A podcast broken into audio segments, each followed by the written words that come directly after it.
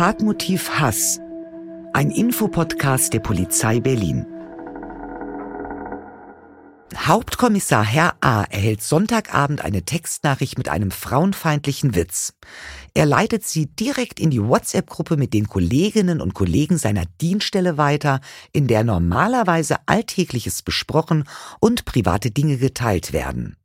Herr A. kommentiert den Witz mit den Worten Haha, typisch Frau, wer kennt es nicht? Ein Kollege antwortet im Chat mit einem Lachsmiley. Alle anderen reagieren nicht. Eine Kollegin meldet die Nachricht drei Tage später ihrem Vorgesetzten. Herzlich willkommen zu Tatmotiv Hass, ein Infopodcast der Polizei Berlin. Mein Name ist Eva Petersen, ich bin Beauftragte für gruppenbezogene Menschenfeindlichkeit der Polizei Berlin. Hallo und auch von mir ein herzliches Willkommen. Mein Name ist René Massenberg, ich bin Ansprechperson für gruppenbezogene Menschenfeindlichkeit im Landeskriminalamt Berlin. Unsere Hauptaufgabe ist es, Prävention im Bereich der Hasskriminalität zu tätigen. Sagt man das so? Leisten. Oh, zu leisten. Leisten ist super. Und dazu ist natürlich auch dieser Podcast da. Und ähm, René, es ist unsere letzte Folge. Es ist ein bisschen auch schade. Erleichterung und Wehmut, so eine Mischung, würde ich fast sagen, macht sich bei mir breit. Genau, einerseits freuen wir uns natürlich, dass wir die Sache jetzt so zum Ende bringen können. Andererseits es äh, wird mir auch ein bisschen fehlen, hier zu sitzen und zu Themen ja, im Gespräch mit den Expertinnen ja, uns auszutauschen und euch äh, Informationen zu präsentieren. Ja. Hm. Aber wir haben uns für den Schluss auf jeden Fall noch ein ganz, ganz wichtiges Thema aufgehoben, äh, über das wir heute sprechen wollen.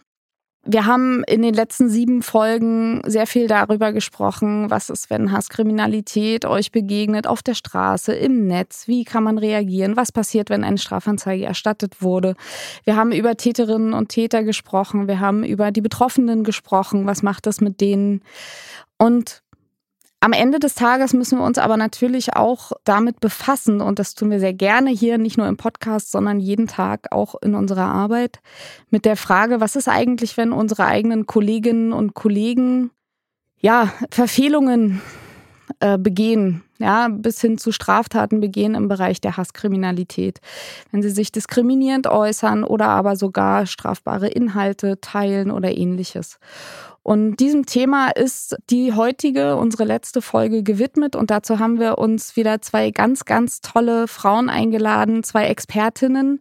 Ich begrüße sehr, sehr herzlich Christiane Hove. Christiane Hove ist die Frau, die für die Polizei Berlin die Berliner Polizeistudie durchgeführt hat und auch jetzt in einem zweiten Teil weiterführt. Da werden wir gleich drüber sprechen. Sie ist seit Juni 2021 als stellvertretende Leitung im Bereich Sicherheit Risikokriminologie tätig, wo sie den Forschungsschwerpunkt Migrationsraum und Sicherheitsforschung verantwortet, nämlich an der TU, an der Technischen Universität in Berlin.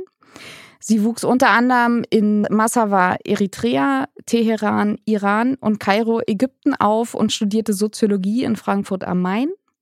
Und seit 2000 ist sie als wissenschaftliche Mitarbeiterin in verschiedenen Forschungsprojekten tätig. Ich könnte jetzt noch ganz, ganz, ganz viel mehr erzählen über Frau Hove. Wir sind sehr, sehr froh, dass Sie da sind. Wir verlinken auch gerne nochmal Ihre Vita in den Show Notes. Ähm, wer noch mehr wissen möchte, erstmal ganz, ganz herzlich willkommen. Herzlichen Dank. Und ich freue mich außerordentlich. Das Erscheinen der Diplompsychologin Christine Gerlach, Mitarbeiterin der Polizei Berlin und äh, ihre beruflichen Wurzeln liegen in der Psychiatrie und in der Familien- und Erziehungsberatung. Von 2001 bis 2009 war sie Inhaberin eines Lehrauftrags an der Polizeiausbildung des gehobenen Dienstes an der HWR Berlin im Fachgebiet Psychologie. Seit 2007 ist sie, wie schon erwähnt, Mitarbeiterin der Polizei Berlin. Und bis 2015 war sie im Polizeigewahrsam Köpenick im dortigen Abschiebungsgewahrsam tätig. Seit 2008 leitet sie die Beratungsstelle für Konfliktmanagement und zudem obliegt ihr seit 2018 die psychosoziale Beratung in der Abschiebehafteinrichtung für Gefährder. Sie verfügt über Ausbildung als Mediatorin in systemischen sowie traumasensiblen Supervisionen und als Coach. Und außerdem ist sie qualifiziert als Notfallpsychologin und Fachberaterin für Psychotraumatologie. Wow. Herzlich willkommen, Frau Gerlach. Ja, vielen Dank. Ganz, ganz tolle Frauen, ganz tolle Gästinnen.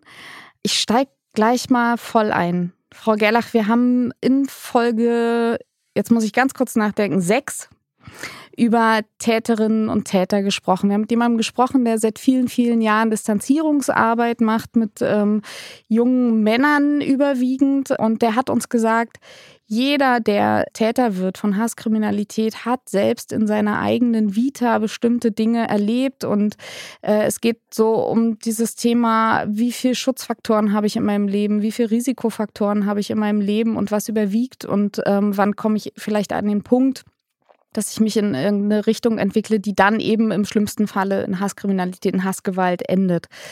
Wie ist das bei unseren Kolleginnen und Kollegen? Dem kann ich jetzt nur zustimmen. Ähm, das ist unser Erleben ebenfalls, dass wir bei den Kollegen eben bestimmte Risikofaktoren feststellen können, dann im Gespräch, in der Reflexion nach bestimmten Ereignissen eben, nach Auftreten eines Fehlverhaltens und um gesund als Dienstkraft in einer Hauptstadtpolizei tätig sein zu können, bedarf es ja eben einer gesunden Ausgangspersönlichkeit, einer guten Ich-Stärke, eines gesunden Selbstwertgefühls, um auch mit den tagtäglichen Belastungen gut umgehen zu können und die auch gut verarbeiten zu können. Und wir finden dann durchaus natürlich biografische Faktoren bei den KollegInnen, die zu uns kommen in Supervision und Coaching, und es fehlen eben dann einfach auch bestimmte Aspekte. Ein Mensch mit einem geringeren Selbst oder eben auch mit einer nicht gut ausgeprägten Ich-Stärke ist einfach auch viel leichter in seinen Sozialisationsmotiven kränkbar und verarbeitet natürlich eben auch die vielen hochkritischen Ereignisse, die ja auch tagtäglich passieren, Gewalt gegen Polizeidienstkräfte anders. Und deutlich wird es ja, finde ich, auch nochmal daran, dass ja der überwiegende Teil unserer Kräfte genau diese Schutzfaktoren hat und eben nicht auffällig wird. Es ist ja ein kleiner Teil, der auffällig wird, der auch Teil von Verfahren wird und der eben dann auch in meiner Beratungsstelle Supervision, Coaching, psychosoziale Unterstützung oder auch andere Reflexions- und Gesprächsangebote wahrnimmt. Sie haben es jetzt schon einmal ganz kurz angedeutet. Vielleicht sagen Sie einmal grundsätzlich was dazu, was Ihre Aufgabe im Zusammenhang mit Kolleginnen und Kollegen ist, die im Bereich jetzt zum Beispiel der Hasskriminalität auffällig werden oder in Bereichen der Diskriminierung oder ähnlichen. Und ich möchte auch einmal ganz, ganz doll betonen, es geht hier an in keinem Fall darum, Entschuldigungen zu finden oder irgendwie zu versuchen, die Schuld in dem Sinne von der Person zu nehmen, sondern es geht immer darum, Erklärungen zu finden, aus denen wir natürlich auch als Behörde lernen können. Richtig. Der Lernerfolg, der spielt in unseren Beratungen einfach die große Rolle. Es geht zum einen darum, mit KollegInnen darüber zu sprechen, welche Faktoren haben gewirkt. Und das sind einmal natürlich die biografischen Faktoren, die eine Wirkung haben. Es geht aber auch darum, die Rahmenbedingungen, wie sehen die Rahmenbedingungen auf den Dienststellen aus? Wie wird zum Beispiel eben auch nach einem kritischen Einsatz, nach einem emotional belastenden Einsatz mit diesem Ereignis umgegangen? Darf ich mich auf der Dienststelle emotional berührt zeigen? Werde ich aufgefangen? Das spielt alles eine Rolle zu erforschen, welche Rahmenbedingungen gab es. Wie gesagt, es sind die äußeren und die inneren Faktoren, die eine Rolle spielen. Und das Ziel ist ja erstmal zu erkennen, was hat gewirkt, dass ich mich so verhalten habe, wie ich mich verhalten habe. Aber auch, das sind erwachsene Menschen, die bei uns sitzen, wie kann ich mich in Zukunft innerlich besser aufstellen, in einem anderen Zustand auch in kritische Ereignisse gehen, um dort nicht noch einmal so zu reagieren, wie ich reagiert habe. Oder auch im Nachgang manchmal in eine Verarbeitung zu gehen, die dann über Abwertung, verrohte Sprache versucht, mit einer emotionalen Belastung fertig zu werden. Das heißt, geht einfach auch oft darum, erstmal Dienstkräfte emotional wieder stärker mit sich selber auch zu verbinden und ja, Emotionen, Belastung in einen sprachfähigen Bereich zu holen. Und das widerspricht aber natürlich dem Paradigma auch von Polizei, weil auf der Straße dürfen diese Emotionen keine Rolle spielen. Das heißt, werde ich dort mit Tod, mit Sterben oder aber auch mit massiver Gewalt konfrontiert, muss ich dort schaffen, all diese Gefühle natürlich fest im Griff zu halten, um dann aber drinnen drüber zu reden. Und das ist oft der Spagat, in dem sich ja Menschen befinden und Dienstkräfte befinden, diesen dann nochmal anders zu betrachten und vor allen Dingen als ja bewussten Schritt wahrzunehmen. Ja, das stelle ich mir wirklich als eine große Herausforderung äh, vor. Sie haben das ja gerade ganz gut beschrieben, diesen Spagat hinzukriegen zwischen ja, professionellem Einsatz und dann eben auch zu reflektieren. Ich merke gerade, die Situation nimmt mich emotional mit und dann auch wieder runterzufahren und dann ja diese Dinge vielleicht auch gut auszuwerten und begleitend auswerten zu lassen. Diese Aufgabe obliegt auch Führungskräften. Also das wollte ich an der Stelle bloß mal auch äh, bei mir anmerken, dass ja also man muss sich Hilfe suchen und die Führungskräfte müssen natürlich an diese Hilfe auch ähm, ja zulassen und auch äh, vermitteln können. Und dann ist natürlich auch wichtig, die Beratungsangebote gut äh, bekannt zu machen und ja zu nutzen vor allem. Ich glaube, da werden wir später nochmal genau drauf zurückkommen. Was gibt es eigentlich? Wie kümmern wir uns in der Polizei Berlin? Ich würde jetzt aber gerne erstmal ähm, Frau Hove fragen. Sie haben im Zuge des ersten Teils der Berliner Polizeistudie drei Monate lang Kolleginnen und Kollegen begleitet in ihrem dienstlichen Alltag, durften da selbst Beobachtungen machen. Ähm, nicht nur Sie, sondern das können Sie gleich noch erzählen. Sie hatten ja auch ein ganzes Team um sich herum auf verschiedenen Dienststellen der Polizei Berlin. Deckt sich das so ein bisschen, was Sie beobachten konnten, was uns Frau Gerlach eben schon ein Stück weit beschrieben hat? Ich habe gerade darüber nachgedacht und würde eigentlich gerne noch mal einen Schritt zurückgehen, weil ich sag mal so, also ich habe jetzt angefangen darüber nachzudenken, was eigentlich Hasskriminalität meint.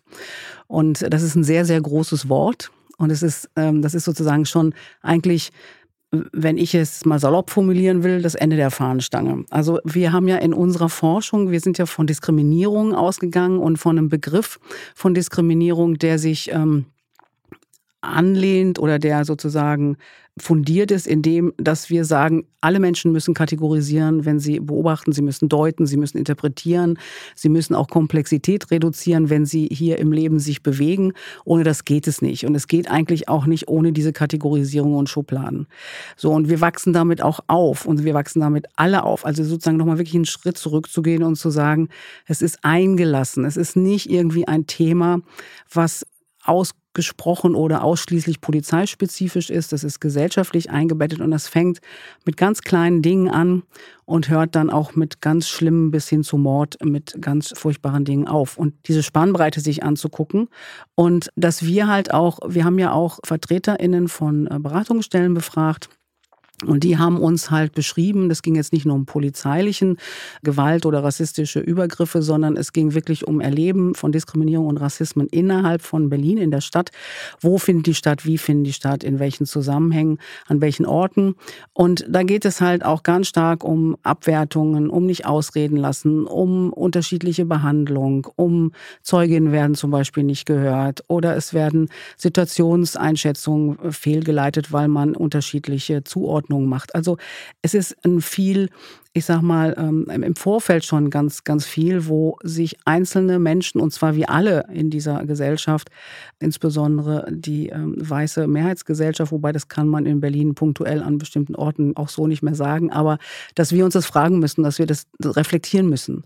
Und das muss die Polizei hochgradig selbst, weil sie Neutralitätsgebot hat, Gleichbehandlungsgebot hat, staatlich natürlich bestimmte Aufgaben wahrnehmen muss und Situationen auch entsprechend begegnen muss. Das heißt, es fangen eigentlich äh, ist es gefordert, Reflexionen und Reflexionsräume, und das schließt es dann vielleicht auch ein Stück weit wieder an, und auch Eigenreflexionen einzubauen, und zwar wirklich in den Alltag von Polizei. Also gar nicht nur jetzt im Sinne von Supervision und Beratung, sondern dass es polizeitauglich, alltagstauglich eingelassen werden muss, um diese, diese kleineren oder ich sag mal, also diese, wo es schon im Kleinen anfängt, das permanent im Prinzip in der Bewusstheit zu halten und darüber dann auch natürlich auch die Bewusstheit intern innerhalb der Organisation zu verändern. Und das ist ganz, ganz schwer, weil es uns so selbstverständlich erscheint. Also auch die Grundannahmen. Und wir alle haben das an der einen oder anderen Stelle und müssen uns da an die eigene Nase fassen und da vorher anzufangen. Und das ist sozusagen dieses, was die kleinen Nadelstiche ausmacht. Also da auch schon anzufangen und wirklich das zu reflektieren, bevor es auch so weit kommt, also bis hin zu rechtsextremen Chatgruppen oder Hasskriminalität. Also da gibt es ja ein weites Feld auch davor. Absolut. Das ist mir natürlich auch nochmal ganz wichtig zu sagen. Äh, die Fälle, die wir wirklich haben, wo wir von Hasskriminalität sprechen, also wo es wirklich um Straftaten geht, die sind wirklich, wenn man sich die gesamte Behörde anguckt, in Relation sehr, sehr gering. Das muss man ganz klar sagen. Aber ähm, Sie haben es eben gesagt, das fängt eben bei der inneren Einstellung an. Das fängt bei, wir haben hier in unserem eingangs geschilderten Fall letzten Endes einen, einen Witz, ja, den der Kollege, ähm, der ihn verschickt hat, möglicherweise wirklich einfach witzig fand, ohne sich da jetzt großartig einen Kopf drum zu machen. Aber das ist genau der Punkt, den Sie eben angesprochen haben, nämlich die Reflexion darüber, dass es eben kein Witz ist, möglicherweise. Ne? Und da müssen wir als Polizistinnen und Polizisten ganz, ganz besonders sauber sein und sauber bleiben und selbst reflektiert bleiben. Hier wird für mich nochmal deutlich, ja, Herr Massenberg hat es angesprochen, die Rolle der Führungskraft, wie wichtig sensible Führungskräfte sind, die eben auch hinhören, wenn eben genau unterhalb einer Disziplinarschwelle Äußerungen fallen, ob die jetzt einen sexistischen, einen diskriminierenden, einen homophoben oder auch einen alltagsrassistischen Hintergrund haben, das spielt im Grunde genommen ja dann gar keine Rolle mehr, sondern dieses Hinhören, sensibel sein und darauf schon zu reagieren. Und da sind wir dann sehr wohl bei Supervision und Coaching, Frau Hove, weil das gerade ja auch meine Aufgabe ist, mit Führungskräften daran zu arbeiten.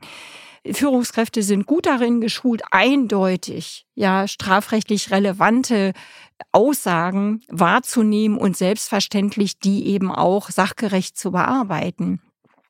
Aber der Beginn von etwas, der liegt ja unterhalb einer disziplinarrechtlichen Schwelle. Und der ist ja oft sehr subtil oder auch eventuell lustig oder auch satirisch gemeint. Und dort hinzuschauen und dort nachzufragen und dort auch genau das im Alltag schon den Reflexionsraum als Führungskraft zu geben. Das ist ja mit Teil meiner Arbeit eben daran zu arbeiten, zu sagen, was können denn Führungskräfte ab morgen tun, damit eben Kolleginnen Kollegen nicht mehr in einer derartigen Art und Weise kommunizieren, weil die Sorge natürlich, dass Sprache Handeln durchdringt, die ist ja auch immer wieder da und die ist uns allen, glaube ich, auch mehr als bewusst. Absolut. Ich würde Sie gerne, Frau Hove, noch mal fragen. Ich glaube, das ist was, was viele wirklich interessiert, wenn Sie die Ergebnisse mal zusammenfassen würden. Ganz, also so kurz es geht. Es ist natürlich eine umfassende Studie. Man kann die auch nachlesen. Die verlinken wir auch super gerne einmal in den Shownotes. Aber kurz zusammengefasst, worüber sprechen wir, wenn wir von den Ergebnissen des ersten Teils dieser Polizeistudie sprechen? Also ich habe ja schon gerade ganz kurz angeführt, wir hatten die VertreterInnen der Beratungsstellen und das haben wir zusammengefasst. Da haben wir Interviews geführt, die haben wir ausgewertet, beziehungsweise zusammenfassend ausgewertet. Und das ist schon, also was da sehr deutlich geworden ist, ist, dass diese Fälle vor allem dann stattfinden, wenn ich sage mal, der polizeiliche Auftrag sehr weit gefasst ist und die eigenen Deutungen oder die eigenen Interpretationen innerhalb dessen offen sind. Also ich sage mal Stichwort Verkehrskontrollen. Ja, geh mal an die, keine Ahnung, an die so und so Ampel und kontrollier mal. So, jetzt ist die Frage, wen kontrolliere ich, wen fische ich raus, äh, was ist überhaupt Zielsetzung, mache ich jeden dritten? Also das ist so ein bisschen so ein Teil und der andere ist halt, bei Konflikten, dass eben sehr schnell Situationen, wenn es zum Beispiel ein, was weiß ich, ein schwarzer Mann und ein weißer Mann streiten sich und sind äh, irgendwie aggressiv miteinander, und dann wird Polizei dazu gerufen. Das ist jetzt ein bisschen sehr äh, plakatives Beispiel, aber dass dann eben sehr schnell auch Täter-Opfer schon quasi ausgemacht sind und das oft auch ganz, ganz anders sein kann, diese Situation. Also das wurde beschrieben von Seiten der Betroffenen, eben auch, was ich schon sagte, mit den Behandlungen. Und wir haben die ähm, Polizei halt diese drei, dreieinhalb Monate begleitet in den Abschnitten, wirklich in den Funkwagen und dann eben Polizeieinheiten, die thematisch arbeiten und andere, die ganz örtlich ähm, sozusagen zuständig sind in Berlin für bestimmte Sachen und haben geschaut, wie sie die Arbeit machen, weil wir uns gesagt haben, ähm, wir müssen verstehen oder uns an dem annähern überhaupt, was Polizeiarbeit ausmacht, wie Polizeiarbeit, ja, wie herausfordernd die ist, ähm, wo auch die Stellschrauben sind, um zu gucken, was dieser, dieser, dieser Beruf, diese Profession auch macht mit Menschen und wie sie sozusagen das auch ausfüllen und wie sie den Beruf ähm, tätigen, um zu schauen, was sind so Stellschrauben, also was befördert Diskriminierung und Rassismus. Also ich sage mal Stichwort Stressmanagement, Tunnelblick ist ja nochmal eine Sache. Was kann es das minimieren? Wo macht die Behörde auch schon einiges? Wo gibt es auch Unterschiede? Wie, wie versucht die Behörde dem zu begegnen oder wo tut sie es auch nicht? Und das war im Prinzip unser Hintergrund, warum wir mitgelaufen sind, um, um so eine Idee zu kriegen. Und viele haben gesagt, okay, wenn man dann dabei ist, waren die da nicht alle irgendwie, was weiß ich, äh, sehr äh, zurückgenommen und haben sich äh, zusammengerissen. Das haben sie vielleicht zwei Wochen lang gemacht, aber wenn man so die ganzen Schichten mitmacht und den ganzen Arbeitsalltag, dann gibt sich das, das wurde uns auch äh, im Nachgang erzählt, dass sie am Anfang äh, noch geguckt haben und es komisch fanden, aber das ist halt, äh, wenn man das über, über Wochen und äh, dreieinhalb oder fast, ja, macht, dann äh, lässt das auch nach. Und man ist auch dabei. Also man wird dann auch, man ist ja bei den Einsätzen dann dabei und auch bei den Pausen und bei den ganzen Abläufen. Also man spürt auch leibhaftig, was Nachtschichten mit einem machen etc. Das macht schon auch was, wo man so eine Idee davon kriegt, okay, wie läuft es? Also wie läuft dieser Job? Was ist es auch? Auch wie gehe ich mit Emotionalität um da drin? Ich erinnere mich an ein Gespräch, was wir beide hatten. Das war ungefähr so vier Wochen, nachdem sie diese Begleitung gestartet hatten. Und da haben sie so ein bisschen erzählt, dass äh, sie und ihr ForscherInnen-Team auch nach den vier Wochen erstmal verstanden haben, dass Polizei zum Beispiel ganz oft in Situationen gerufen wird, wo eigentlich vorher schon ganz, ganz viel anderes hätte passieren können oder müssen, vielleicht auch mal durch andere Verwaltungen oder durch verschiedene Möglichkeiten, ähm, die es so gibt und Polizei dann eigentlich immer so das letzte, ähm, wenn es eskaliert, ne? Äh, dann, mhm. dann so als letzte Instanz kommt die Polizei. Das fand ich super interessant, weil das ist für uns natürlich Alltag und das mal so reflektiert zu bekommen, ja, in welche Situationen wir da oder unsere Kolleginnen und Kollegen da jeden Tag und regelmäßig geschickt werden, das fand ich total spannend. Daran erinnerte ich mich gerade, dass wir genau so nach vier Wochen dieses Gespräch hatten. Ja, das war ganz spannend, weil wir haben, wir haben Supervision gehabt während unserer Forschung. Also einmal, um zu reflektieren. Ich glaube, es gab aber auch von den Mitarbeitenden so ein bisschen die Befürchtung, dass wir vielleicht auch ganz schlimme Sachen so von Polizeiseite mit beobachten, die, die uns dann bewegen. Aber ähm, es war vor allem am Anfang dieses, wie gehe ich ins Feld als Forscher in, also ethnografisch und begleite Polizei, das ist ja schon nochmal eine besondere Behörde. Und dann aber vor allem, was wir gesehen haben. Also an, ich sag mal, Elend. Also wirklich ein Elend dieser Welt. Also wo Polizei gerufen wird in Sachen Obdachlosigkeit, psychischen Auffälligkeiten, häusliche Gewalt, aber auch äh, Verwahrlosungen, Wohnungen, wo man, äh, also wo wir uns gefragt haben, äh, Kinder verwahrlost, das ist ja nicht seit vorgestern. Also was ist eigentlich, was passiert oder was passiert eben eigentlich auch nicht in diesem Staate? Also wo wir uns andere Fragen gestellt haben und wo Polizei auch so Vergeblichkeitserfahrungen hat. Also das hat man auch bei ihren Kollegen und Kolleginnen gemerkt, also die dann auch unterwegs sind und immer wieder gerufen werden und immer wieder zu auch schwierigen Fällen gerufen werden und das Jugendamt reagiert nicht und da passiert nichts und äh, so die also dieser Umgang auch mit diesen Vergeblichkeitserfahrungen, weil man natürlich auch nicht die Lösung hat als Polizei, sondern letztendlich eben ja zu Konfliktfällen gerufen wird und ähm, dass das auch äh, ganz schön schwierig ist. Und dann, was für uns auch am Anfang noch sehr herausfordernd war, war so eine mit dieser Emotionalität umzugehen, wenn man irgendwo hingerufen wird, weil man das nicht einschätzen konnte und so wenig Informationen oft hatte. Frau Hove, da bin ich Ihnen jetzt sehr dankbar, auch wie Sie das beschrieben haben, weil das ist ja von Ihnen jetzt auch eine Außensicht, die ich als sozusagen innerbetriebliches Angebot eins zu eins genauso bestätigen und auch wahrnehmen kann, wo aber auch nochmal deutlich wird eben, dass dieser Abgleich, ne, meine Selbstwahrnehmung, ihre Fremdwahrnehmung da sehr deckungsgleich ist. Und für mich stellt sich als Psychologin wirklich genau immer diese Frage. Ne, das sind ja starke Emotionen, die in dem Moment wirken, die ich aber in meinem polizeilichen Handeln kontrollieren muss, weil die Erwartungshaltung der Bevölkerung ist und darf sein, ich funktioniere perfekt, ich habe alles im Griff, ich regel alles, ich entscheide alles und ich habe auch immer eine Idee für weiterführende, schützende Maßnahmen. Das ist ja der Gedanke, warum wird Polizei gerufen? Zum Schutz. Und dann bleibe ich aber alleine mit meinem Erlebten stehen und muss dann wieder sehen, wie verarbeite ich das. Und für uns ist eben sehr häufig ersichtlich, dass dann natürlich ein Stück eine Abwehr liegt in einem vermeintlichen Humor oder eben auch in einem vermeintlichen Hartsein, wenn es nicht angemessen thematisiert und angesprochen wird. Und das ist eine Weiterentwicklung aber auch der Polizei Berlin, dass wir uns genau mit den Themen befassen und wir zum Beispiel als Dienststelle auch für derartige Dienstbereiche eine traumasensible Supervision anbieten, um erstmal Dienstkräften zu vermitteln, was passiert denn da gerade in dir, aber auch, wie kannst du es gut verarbeiten und welche Techniken gibt es eben auch Distanzierungstechniken, Stabilisierungstechniken, um mit dir dauerhaft selber gut umzugehen. Und vor 40 Jahren war die Erwartungshaltung an Dienstkräfte, das musst du alles mit dir selber abmachen. Und das haben wir aufgrund der Vorfälle erkannt, dass das eine Überforderung ist, zumindest in 2020 oder ab 2020 weil sich die Hauptstadt ja auch verändert hat. Die Delikte gegenüber der Zeit vor 40 Jahren sind ja heute noch mal ganz anders. Die Gewalt gegenüber Dienstkräften ist gestiegen.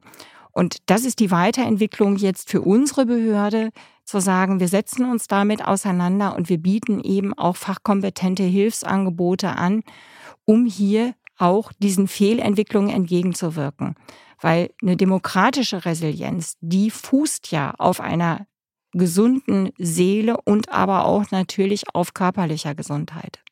Frau Gerlach, vielleicht äh, schwer zu umschreiben, ganz allgemein vor allem, aber was sind denn so Anzeichen für, ich frage jetzt im Prinzip auch im Namen der Zuhörenden, auch vielleicht von Dienstkräften oder auch Führungskräften, was sind denn so offensichtliche Anzeichen für eben Überbelastungen, vor allem auch äh, emotionale Belastungen von äh, ja, Einsätzen. Frau Hofer hat es ja beschrieben, man sieht Elend, äh, man ist im Nachtdienst, äh, dann kommt der nächste Einsatz, kann es gar nicht mhm. aktuell in dieser Schicht verarbeiten. Was sind denn Anzeichen dafür, die ich wirklich wahrnehmen kann für derartige Überbelastung? Kann man da was Allgemeines äh, vielleicht den Zuhörenden mitgeben?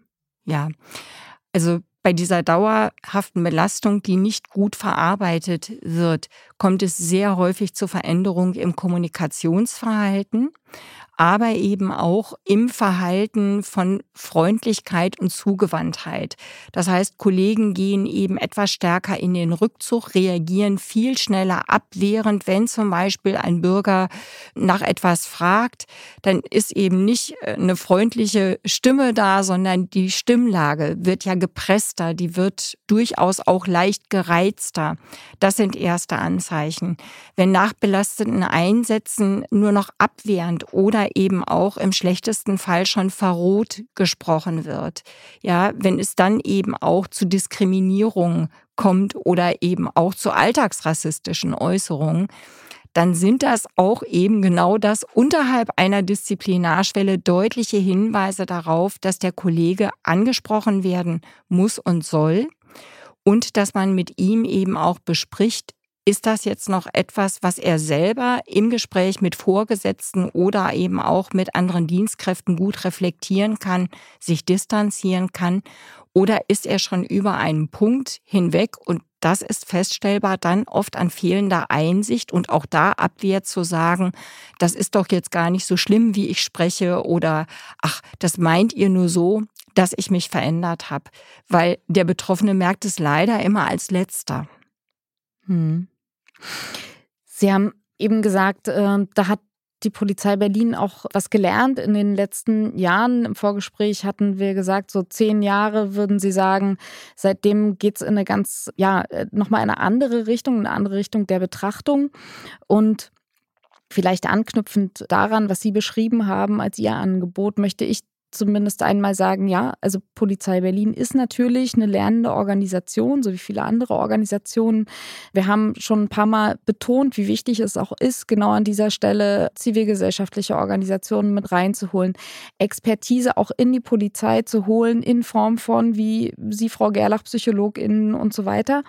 Aber darüber hinaus ist es natürlich auch so, dass wir insgesamt in den letzten Jahren viel, viel mehr Angebote in der Aus- und Fortbildung schon implementiert haben, wo es darum geht, überhaupt erstmal für bestimmte Themen zu sensibilisieren, schon die jungen Nachwuchskräfte, aber eben natürlich auch unser Stammpersonal, unsere Stammkräfte, sehr, sehr zielgerichtete Aus- und Fortbildungsmaßnahmen für Führungskräfte, von, also angefangen letzten Endes von quasi Reflexionsangeboten, Antirassismus-Trainings bis aber hin zu ganz klarem Disziplinarrecht und Strafrecht. Also da nochmal genau zu unterscheiden. Und das ist, glaube ich, ja wirklich ein ganz, ganz schwieriger Punkt. Wenn, also es ist ziemlich einfach für Polizisten zu sagen, alles klar, das ist strafbar, was ich beobachte.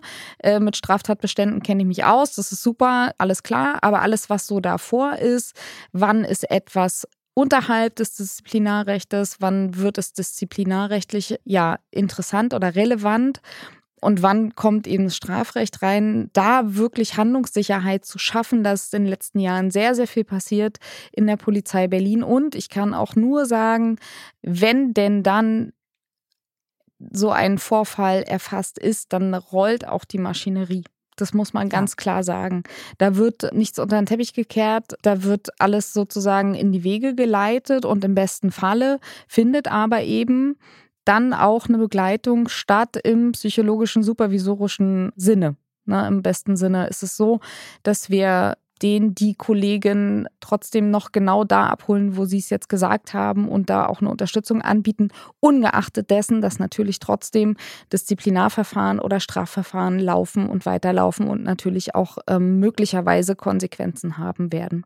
Ich würde gerne noch mal kurz einhaken. Also das eine ist ja, also im Prinzip hat mich das zum Teil in der Begleitung auch daran erinnert, wie es in anderen Berufen notwendig ist, wo man mit Sachen konfrontiert ist, die sozusagen außerhalb des, ich sag mal, alltäglichen Lebens sind. Sei es, ich bin ein Notfallchirurg, sei es, ich arbeite in der Psychiatrie oder ich habe mit Tod zu tun oder mit Therapien, also sowas. Man muss eine Distanzierung entwickeln, also die Möglichkeit, äh, weil wenn man mit weint, äh, hilft man auch da niemanden. Also wenn man sozusagen handlungsunfähig ist, weil das Elend einen so anspringt. Also man braucht eine gewisse Distanzierung und äh, auch eine Möglichkeit, sich distanzieren zu können und gleichzeitig aber eine Empathie. Und das ist sozusagen auch genau das, was diese Mischung ausmacht in der Herausforderung bei PolizeibeamtInnen. Und vielfach lernt man das, auch das lernen auch TherapeutInnen, das lernen ganz viele Menschen in ihren Berufen mit den Berufen schon im Doing sozusagen, Learning by Doing. Nichtsdestotrotz ist es extrem wichtig, dieses Learning by Doing auch wirklich professionell äh, begleiten zu lassen. Und es gibt ja sozusagen auch diese MentorInnen innerhalb der Polizei, die junge PolizistInnen oder Angehende äh, so ein bisschen unter die Fittiche nehmen und hier auch professioneller was vorzuhalten. Also diese MentorInnen ähm, stärker auch vielleicht nochmal zu fundieren oder auch ähm, was an die Hand zu geben, weil es notwendig ist, immer diese Mischung ähm, hinzubekommen. Das war das eine. Und das andere, es wird oft so suggeriert, als gäbe es so eine Trendschärfe zwischen, ich sag mal, das ist rassistisch und das ist es nicht. Oder das ist irgendwie jetzt und das ist es nicht. Und es bedarf aber der Aushandlung. Es ist oft nicht so trennscharf. Und es ist oft auch ganz schwierig. Der Grad ist schwierig. Es gibt natürlich auch eine Form von Katharsis, sag ich mal wenn man was erlebt hat, was wirklich auch, ich sag mal, schwergewichtig war und aneingegangen ist und man hat zu dritt irgendwie eine Situation bewältigt, dass man darüber vielleicht dann auch rumflaxt oder so eine Katharsis hat, wo man auch gucken muss. Also die natürlich irgendwie ähm, menschlich ist es auch in Ordnung, auch, es hat auch ein Notfallchirurg sehr wahrscheinlich, äh, wenn er in der zehnten Stunde ein Verkehrsopfer auf den Tisch kriegt, was weiß ich, was er dann da irgendwie formuliert. Also es gibt so eine bestimmte, aber es gibt natürlich da drin die Grenzen. Und es ist Aushandlung. Und jenseits der Führungskräfte, das unterstütze ich voll und ganz, also weil wir auch verschiedene, wir waren in verschiedenen Dienstgruppen und wir haben verschiedene auch Gruppenleitungen und Kommissariatsleitungen äh, miterlebt, die sich sehr wohl sehr auch unterschieden haben zu teilen und wo, wo man sehen konnte, was das auch ausmacht. Aber nichtsdestotrotz sind die Kräfte selbst, die unterwegs sind, ja auch etwas, wo wir die Erfahrung gemacht haben, wo viel diskutiert wird, wo viel Wissen ist, wo viel auch Entsche also Entscheidungen gefällt werden müssen, Die sind normalerweise zu zweit auf dem Funkwagen und werden irgendwo hingerufen und müssen halt auch agieren. Da gibt es hohe Verantwortlichkeiten und das zu stärken. Und da ist, war unser Ansatz halt auch zu überlegen, ob sich da nicht auch Intervisionsmöglichkeiten anbieten, weil das Problem, das Problem bei der ganzen Geschichte auch in der Reflexion, wir brauchen Reflexionsräume. Die Polizei hat aber ein Legalitätsprinzip nach innen und nach außen. Das heißt, wenn ein möglicher Anfangsverdacht besteht, berichtigen Sie mich gerne, dann müssen Sie dem nachgehen, nach innen wie nach außen. Und wenn die ganze Maschinerie anläuft von disziplinarrechtlichen Verfahren innerhalb der Behörde, das geht ja richtig durch. Das trifft dann die Leute auch zum Teil in ganz vielen Feldern und das ist dann eine sehr starke auch Repression. Und die Frage ist halt, wie kann man das kombinieren? Kann man das kombinieren? Oder wie kann man Lernorte und Reflexionsorte schaffen? Und es ist ganz wichtig auf Augenhöhe. Also, dass wir gedacht haben, also in diesen Funkwagen oder in den Gruppen, wo die auf Augenhöhe miteinander umgehen, das zu stärken, also eine Reflexion zu stärken, die auch beinhaltet, Meldungen machen zu können. Oder dass man auch erstmal aushandelt. Also wie an diesem Beispiel. Also es wäre ja nochmal nachzufragen, warum die Polizeibeamtin nach drei Tagen die Meldung gemacht hat. Hat sie in den drei Tagen versucht, das Thema zu besprechen? Hat sie es auf den Tisch gebracht? Hat sie die Führung damit konfrontiert, die Gruppe damit konfrontiert? War Diskussion, war, war ein Lernen möglich, war irgendwie ein Austausch möglich oder ging das alles nicht? Oder also es für mich würde sich da jetzt die Frage stellen, wie ist diese Behördenstruktur? Und das Problem ist ja auch noch, dass sie Beamte sind normalerweise, BeamtInnen, das heißt, sie sind verpflichtet auch zu melden. Plus, sie haben immer noch Vorgesetzte, die auch noch ihre Leistungsbeurteilenden sind. Also das ist eine Kombi, die es ja schier, also die es sehr schwer macht. Und es wäre für mich jetzt zum Beispiel die Fragestellung, also wo geht es? Und es geht natürlich bei, ich sag mal, Leitungen, die das zulassen, die da gut sind, die eben auch gut geschult sind oder die im Prinzip auch ein Stück darauf achten. Und bei anderen geht es halt nicht. Also dass man da auch innerhalb der Behördenstruktur ähm, schaut, die sozusagen auf der einen Seite steht und auf der anderen Seite steht auch das, was der Beruf ausmacht, also was die Anforderungen und die Aufgaben von dem Beruf sind. Und da sich in diesem Spannungsverhältnis zu bewegen, das ist äh, durchaus herausfordernd.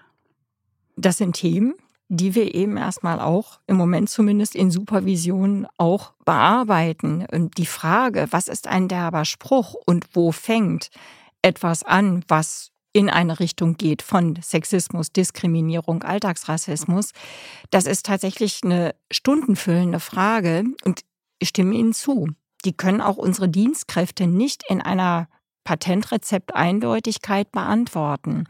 Was allen Dienstkräften deutlich geworden ist, und das ist jetzt einfach auch wieder sehr deckungsgleich, Frau Hove, dass das ein Suchprozess ist und bleibt. Und dass das ein alltäglicher Prozess ist, eine alltägliche Herausforderung. Also das ist einfach auch nichts, was wir mit einem Seminar als feststehend voraussetzen können. Unsere Führungskräfte entwickeln ein Bewusstsein dafür, dass sie sich jeden Tag eben damit auseinandersetzen müssen, dass es ein Bewusstsein dafür geben muss, ein Hinhören. Und das ist meines Erachtens nach der Schritt in die richtige Richtung. Der zweite Punkt, den Sie angesprochen haben, den bezeichnen wir als moderierte kollegiale Fallberatung. Das ist ebenfalls natürlich ein Gesprächsformat auf meiner Agenda und auch auf der Agenda der Behördenleiterin dies umzusetzen. Jetzt sind wir eine riesengroße Behörde mit 27.000 Mitarbeitenden.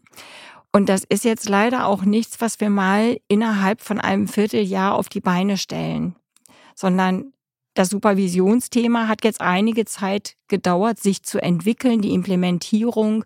Und wir wollen ja eben auch die Mitarbeitenden in der Behörde ja dafür gewinnen und es ihnen nicht einfach überhelfen oder überstülpen, eben im Sinne eines Patent- oder auch Mussrezepts, sondern wir wollen ja eine Einsicht da erzeugen, dass das etwas ist, was ihnen weiterhilft in ihrem Lern- und Entwicklungsprozess und was einfach auch wirklich ein Beitrag ist zu einer, ja, demokratisch handelnden Hauptstadtpolizei. Und kollegiale Fallberatung wird es geben. Sie ist sozusagen in Planung.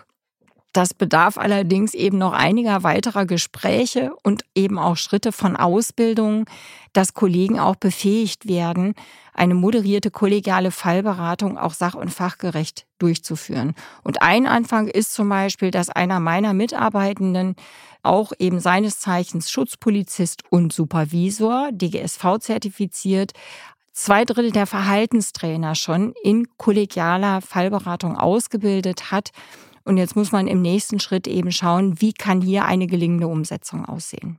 Vielleicht einmal ganz kurz Verhaltenstrainer. Das ähm, sagt unseren Zuhörerinnen und Zuhörern vielleicht erstmal noch nichts.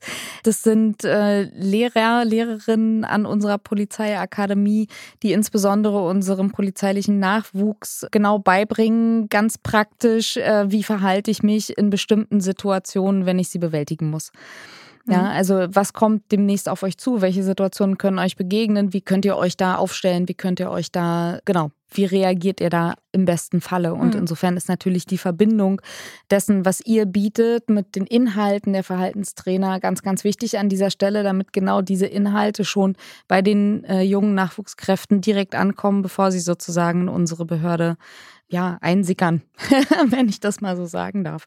Aber Frau Hofe, Sie haben ja auch noch ein paar andere ja, Ideen entwickelt aus den Ergebnissen der ersten Polizeistudie heraus, wo aus Ihrer Sicht noch angesetzt werden könnte, wo man bestimmte Voraussetzungen schaffen könnte. Und ich bin persönlich da total happy drüber. Wir sind ja sozusagen jetzt in einem Umsetzungsprozess gemeinsam. Das heißt, auch in äh, diesem Jahr arbeiten wir gemeinsam weiter daran, zu gucken, wo kann man noch das ein oder andere anbieten, mehr anbieten oder wo müssen bestimmte Voraussetzungen geschaffen werden.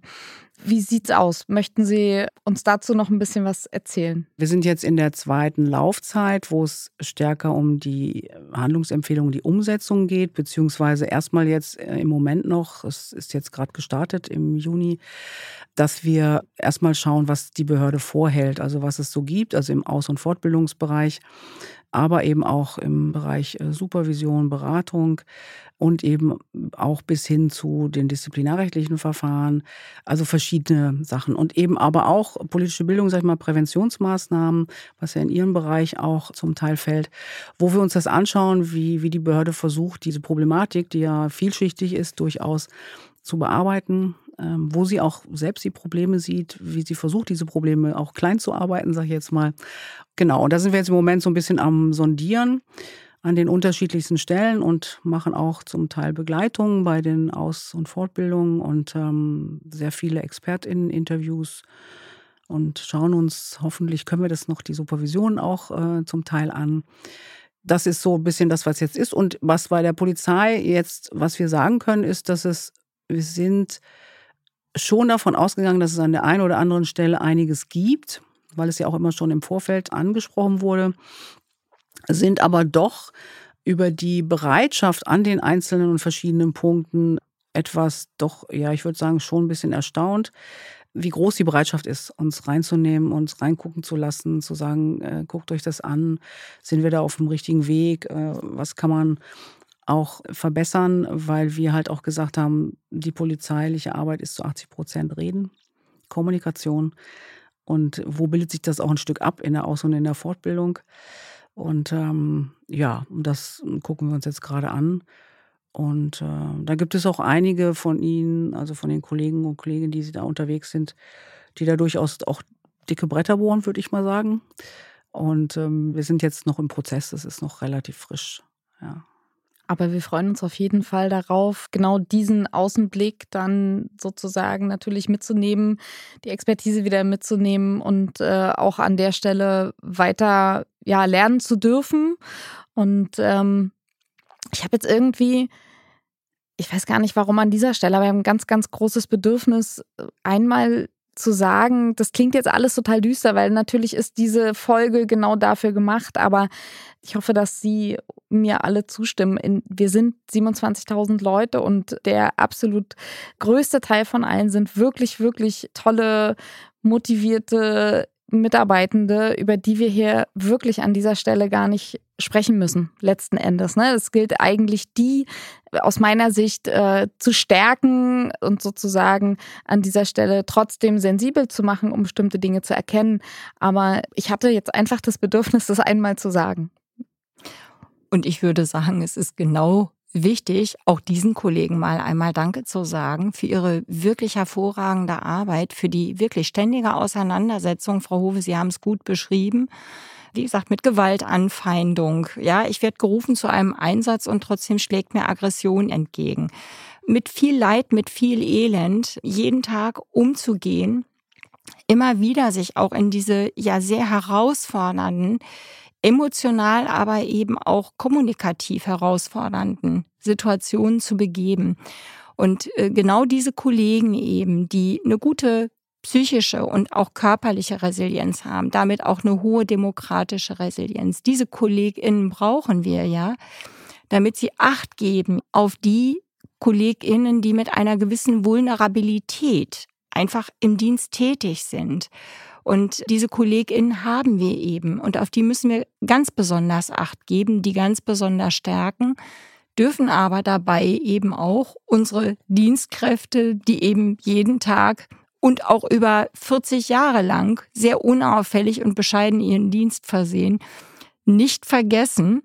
Und ähm, deshalb, die müssen wir mit stärken, weil das ja im Grunde genommen der Peer Support auch ein ganz entscheidender Faktor ist für diese Alltagsreflexion, den Kollegen, die Kollegin rechtzeitig beiseite zu nehmen und zu sagen, Mensch, merkst du eigentlich, du redest ganz anders oder du sprichst anders in deiner Tonlage, du reagierst anders. Wollen wir nicht mal gemeinsam überlegen, wo könnte es für dich hingehen? Wo kannst du Unterstützung finden? Gutes Stichwort. wo kannst du Unterstützung finden, ist tatsächlich auch was, wo ich glaube, dass da einfach ein bisschen Unsicherheit besteht, weil viele Kolleginnen und Kollegen vielleicht gar nicht wissen, wo genau gibt es denn innerhalb und auch außerhalb unserer Behörde überhaupt Unterstützungsmöglichkeiten? An wen kann ich mich wenden? Wem kann ich was melden, wenn ich jetzt nicht sofort ähm, mit meinem Vorgesetzten sprechen möchte, sondern erstmal jemanden fragen möchte, vielleicht, wie soll ich mich in dieser Situation am besten verhalten? Da gibt es natürlich, genau Frau Gerlach, Sie und Ihre Dienststelle, die den großen Vorteil hat, dass wir da über auch Psychologinnen und Psychologen sprechen, die genau nicht dem Legalitätsprinzip unterliegen? Korrekt, wir unterliegen nicht dem Legalitätsprinzip, sondern wir können eben vertraulich beraten und unterstützen und müssen deshalb eben nicht sofort eine Anzeige machen. Und gerade die Fälle übrigens, die unterhalb einer disziplinarrechtlichen Schwelle liegen, können natürlich dadurch von uns auch wirklich nachhaltig ähm, bearbeitet werden. Das heißt, wir können eben Dienstkräfte einladen, Vorgesetzte einladen und dann eben retrograd äh, reflektieren. Genau das die Rahmenbedingungen. Was war ursächlich und was vor allen Dingen immer, was können wir verändern? Ne? Das ist die große supervisorische Frage immer. Was ist veränderbar? Was ist nicht veränderbar? Und wenn etwas nicht veränderbar ist, wie müssen wir dann damit umgehen, dass es genau keinen Schaden anrichtet? Und von daher sind wir genau dieses Hilfsangebot, was in Anspruch genommen werden kann, vertraulich. Wir handeln niemals ohne Einverständnis unserer Klientinnen und Klienten. Und das ist immer wieder unsere Bitte zu sagen, sprecht mit uns, kommt rechtzeitig, weil die Repression, und ich glaube, das wird etwas sein, was äh, Frau Howe aus ihrer Wahrnehmung wahrscheinlich auch bestätigen kann, die Repression alleine verändert keine innere Haltung und ja verändert sozusagen dann auch nicht unbedingt das tägliche Handeln, sondern im Idealfall wird eine Begleitung, eine Reflexion angeboten. Sicher, ohne Frage ist auch Repression in den richtigen Fällen notwendig, aber eben die Begleitung. Ja, ich würde auch sagen, es gibt so einen Spagat. Also es gibt die, die wirklich krassen Fälle, wo Sie auch sagen, Supervision ist notwendig, wo es auch eindeutig ist oder wo Sie sagen, es ist jemand einfach, ähm, wie haben Sie es beschrieben, also sozusagen ein bisschen, ja, labil, kann man das so nennen. Also es ist schon sehr weitgehend, also das für Menschen, die sozusagen dann das in Anspruch nehmen. Das ist die eine Seite und die ist ja auch nicht klein zu reden und die gibt es und da muss die Polizei auch stark vorhalten. Aber auf der anderen Seite gibt es so etwas wie, wie ganz bestimmte berufliche Herausforderungen und jeder Beruf hat auch seine eigene Betriebsblindheit und produziert die ja auch in einer bestimmten Art und Weise, wie ich auf Welt gucke und wie ich Welt wahrnehme. Das ist auch in anderen äh, Berufssparten so. Und das ist was, was ganz normal ist, also was eine Normalität von jedem Beruf hat. Und das einfach mal zu akzeptieren, dass auch der Polizeiberuf in einer bestimmten Art und Weise eine Welt, also äh, wie ich auf Welt gucke, etwas produziert und dass das sozusagen etwas ist, wo, was ich reflektieren sollte vielleicht und auch kann oder was auch hilfreich wäre, was gar nicht so, ich sag mal so, so psychisch so hochgehängt werden muss, sondern was einfach eine ganz, ganz alltägliche Geschichte ist, inklusive von diskriminierenden Rassismen. Äh, es gibt ja noch andere Formen von Diskriminierung, Intersektionalitäten, was auch immer dabei ist, dass das etwas ist, was sozusagen alltäglich bewegt werden muss und reflektiert werden muss und kann und hilfreich sein kann. Und das ist so ein bisschen so ein Spagat, weil davon wegzugehen und zu sagen, Supervision ist nur was für die ganz schlimmen Fälle, sondern Reflexion oder Reflexionsräume oder Intervention, wie auch immer man das benennen möchte oder Fallberatung, ist etwas, was diesem Beruf angemessen wäre oder was einfach wirklich äh, sich, sich viel grundlegender da drin gestaltet werden muss. Und ich meine, äh, es gibt diese Intervisionsmodelle, es gibt ja so etwas, was auch LehrerInnen machen, also als kollegiale Fallberatung oder als kollegiale Beratung. Also Fallberatung hört sich immer so an, dass ich mich erst zusammensetze wenn schon irgendwas passiert ist, sondern dass man einfach bestimmte Umgangsformen, bestimmte Art wie äh, so, dass es selbstverständlicher wird, das zu reflektieren. Und es ist schon interessant, weil wir jetzt ja auch durchaus in Fortbildung, aber auch in unserer Begleitung mit jüngeren ähm, PolizeibeamtInnen zu tun äh, gehabt haben oder auch haben jetzt. Also zum einen, ich glaube, die meisten Menschen haben die Vorstellung von der Polizei als weiße, mittelalterliche Männerverein so. Mittelalterlich gefällt mir an dieser Stelle. Mittelalter mittelalterlicher Männerverein, also nicht so ganz nur alte, aber so, ne? Oder junge bis alte.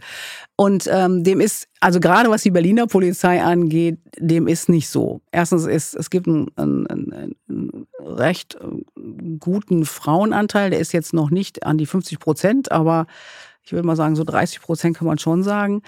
Auch in Führungspositionen findet sich das und dass eben auch die Polizei sehr divers aufgestellt ist. Also mit Black, Indigenous, People of Color, da ist eine Menge, Menge äh, ähm, sozusagen an Menschen dort, die auch diskutieren, die äh, sich beschweren. Es gibt Netzwerke auch innerhalb der Polizei. Also da ist schon etwas in Bewegung. Und ich wollte halt auch nochmal sagen, es gibt diese, diese Geschichte mit Frauenbeauftragten und äh, Gender Mainstreaming Ansätzen und was weiß ich was alles. Es ist schön, eine bunte Behörde zu haben, aber divers heißt auch, ich muss es nachhalten. Also ich muss auch Beschwerdestrukturen schaffen und Strukturen schaffen, um das zu befördern und um da auch ähm, sozusagen eine, eine Veränderung innerhalb der, der Behörde zu, ähm, also weiter voranzutreiben. Und ja, also das ist nicht so einfach, glaube ich, von diesen Sachen runterzukommen, dass Supervision nur am Ende der, der Entwicklung steht, sondern dass man das viel alltäglicher nimmt, einfach als Beruf, Berufsherausforderung. Und da würde ich jetzt nur mal als äh, eben beschriebener Mittelalter weißer Mann und Polizist nur mal anmerken, dass äh, es eben ja, nicht, äh, es ist kein gutes Gefühl irgendwie, dass man äh, Gegenstand eines Falles oder wenn es um Fallbearbeitung geht, ja, kommt man eben dann als äh, gelernter Polizist eben dann sofort in so eine Art Schockstarre. Nee, ich möchte jetzt nicht irgendwie eine Fallbearbeitung, Gegenstand einer Fallbearbeitung sein. Ich möchte kein Fall einer äh, notwendigen Supervision sein. Aber das sind eben so eine Entwicklung, da müssen wir hinkommen, dass es eben äh, nicht nur ja, problembehaftet derartige Sachen angesetzt werden, sondern eben schon im Vorfeld eines Problems. Und dann nennt man es vielleicht nicht Fallbearbeitung oder man nimmt es nicht als Fall an. Ich bin jetzt ein Fall der Supervision und an mir wird herumgedoktert, sondern ich stelle mich da zur Verfügung und äh, werde da mit Sicherheit klüger und auch reflektierter rausgehen. Also Leute, lasst es zu und äh, wir müssen das auf jeden Fall diese Angebote noch stärker nutzen. Und apropos Angebote. Wir sind noch nicht ganz fertig geworden mit den möglichen Anlaufstellen für eventuelle ja, Fälle oder auch Nichtfälle. Genau, es gibt ähm, neben der wunderbaren Beratungsstelle von Frau Gerlach ganz, ganz viele Möglichkeiten innerhalb der Polizei mit Menschen zu sprechen, die besonders sensibel sind, vielleicht auch besonders ausgebildet. Es gibt ähm, Vertrauenspersonen, es gibt unsere Ansprechpersonen für LSBTIQ, in Klammern schon seit 30 Jahren bei der Polizei Berlin übrigens, die man auch immer als Kollegin, als Kollege ansprechen darf. Wir haben unsere, in unserem Bereich GMF die Ansprechpersonen für gruppenbezogene Menschenfeindlichkeit. Wir haben an unserer Polizeischule besonders ausgebildete AnsprechpartnerInnen für unseren polizeilichen Nachwuchs.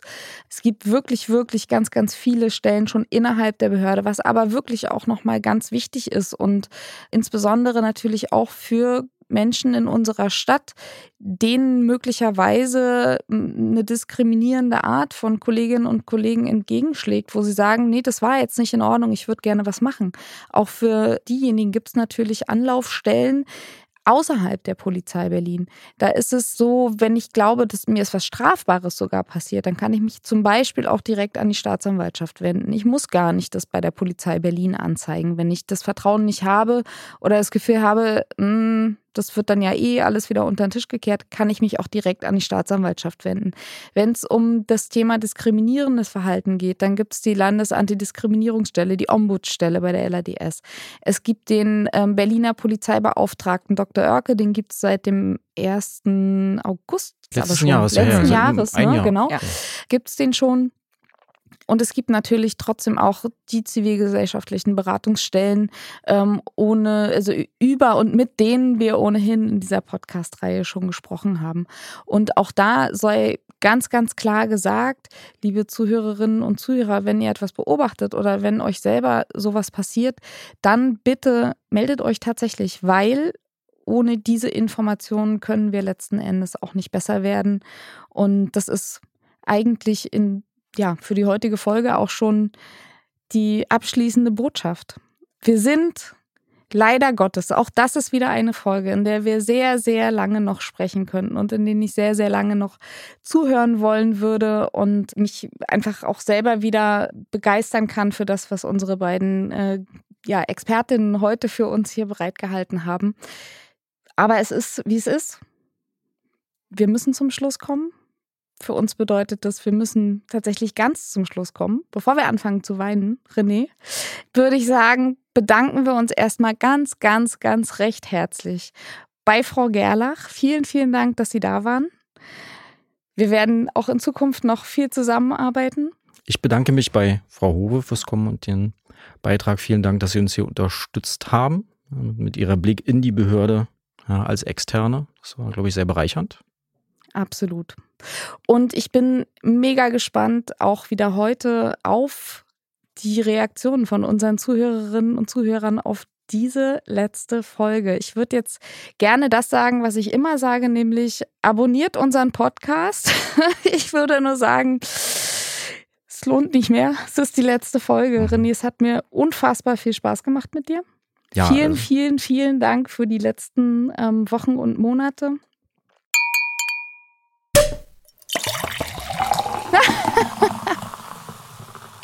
Ich glaube, da wurde was eingegossen und wir feiern, glaube ich, mal dann den bestandenen, unser bestandenes Podcast-Vorhaben. Acht Folgen, Eva haben wir im Kasten. Ja, also ich bin auch äh, fast ein bisschen traurig, dass es jetzt doch zu Ende geht, aber ich denke, das ist eine runde Sache, die wir da geschaffen haben. Und äh, dank unserer Expertinnen und Experten haben wir, glaube ich, da ein ganz gutes Paket geschnürt für die Zuhörenden da draußen. Möchtest du deine Botschaft, deine wie immer Botschaft noch Soll, auch heute in der letzten Folge einmal das, loswerden. Das ich würde es vermissen, wenn nicht. Das werde ich mir nicht nehmen lassen und die Zeit nehmen wir uns auf jeden Fall für die abschließende Botschaft. Ein letztes Mal äh, für euch da draußen. Wir rufen euch dazu auf, keinen Platz für Hass zu lassen und im Rahmen eurer Möglichkeiten und Fähigkeiten dem Hass aktiv entgegenzutreten und diesen so ans Licht der Öffentlichkeit zu bringen oder eben den Behörden zu melden, dass wir dagegen etwas unternehmen können. Kam ja heute auch mal zum Schluss zum Tragen. Wenn wir davon nicht erfahren, können wir auch nichts dagegen unternehmen. Also lasst uns alle gemeinsam zusammenrücken, gemeinsam gegen Hass. Das war die aller, allerletzte Folge von Tatmotiv Hass. Vielen, vielen Dank fürs Zuhören. Uns hat es ganz viel Spaß gemacht, alle acht Folgen und euch hoffentlich auch. Ja, macht's gut. Vielen Dank fürs Reinhören und ja, alles Gute. Ich sage auch auf Wiedersehen. Bitte passt alle gut aufeinander auf. Das wäre gut. Frau Rowe, wir passen auch, wir passen auch noch ein bisschen miteinander aufeinander auf, oder? Ganz lieben Dank. Ja, machen wir. Und tschüss. Also so soll es sein. So soll es sein. Das war Tatmotiv Hass, ein Infopodcast der Polizei Berlin, produziert von Auf die Ohren.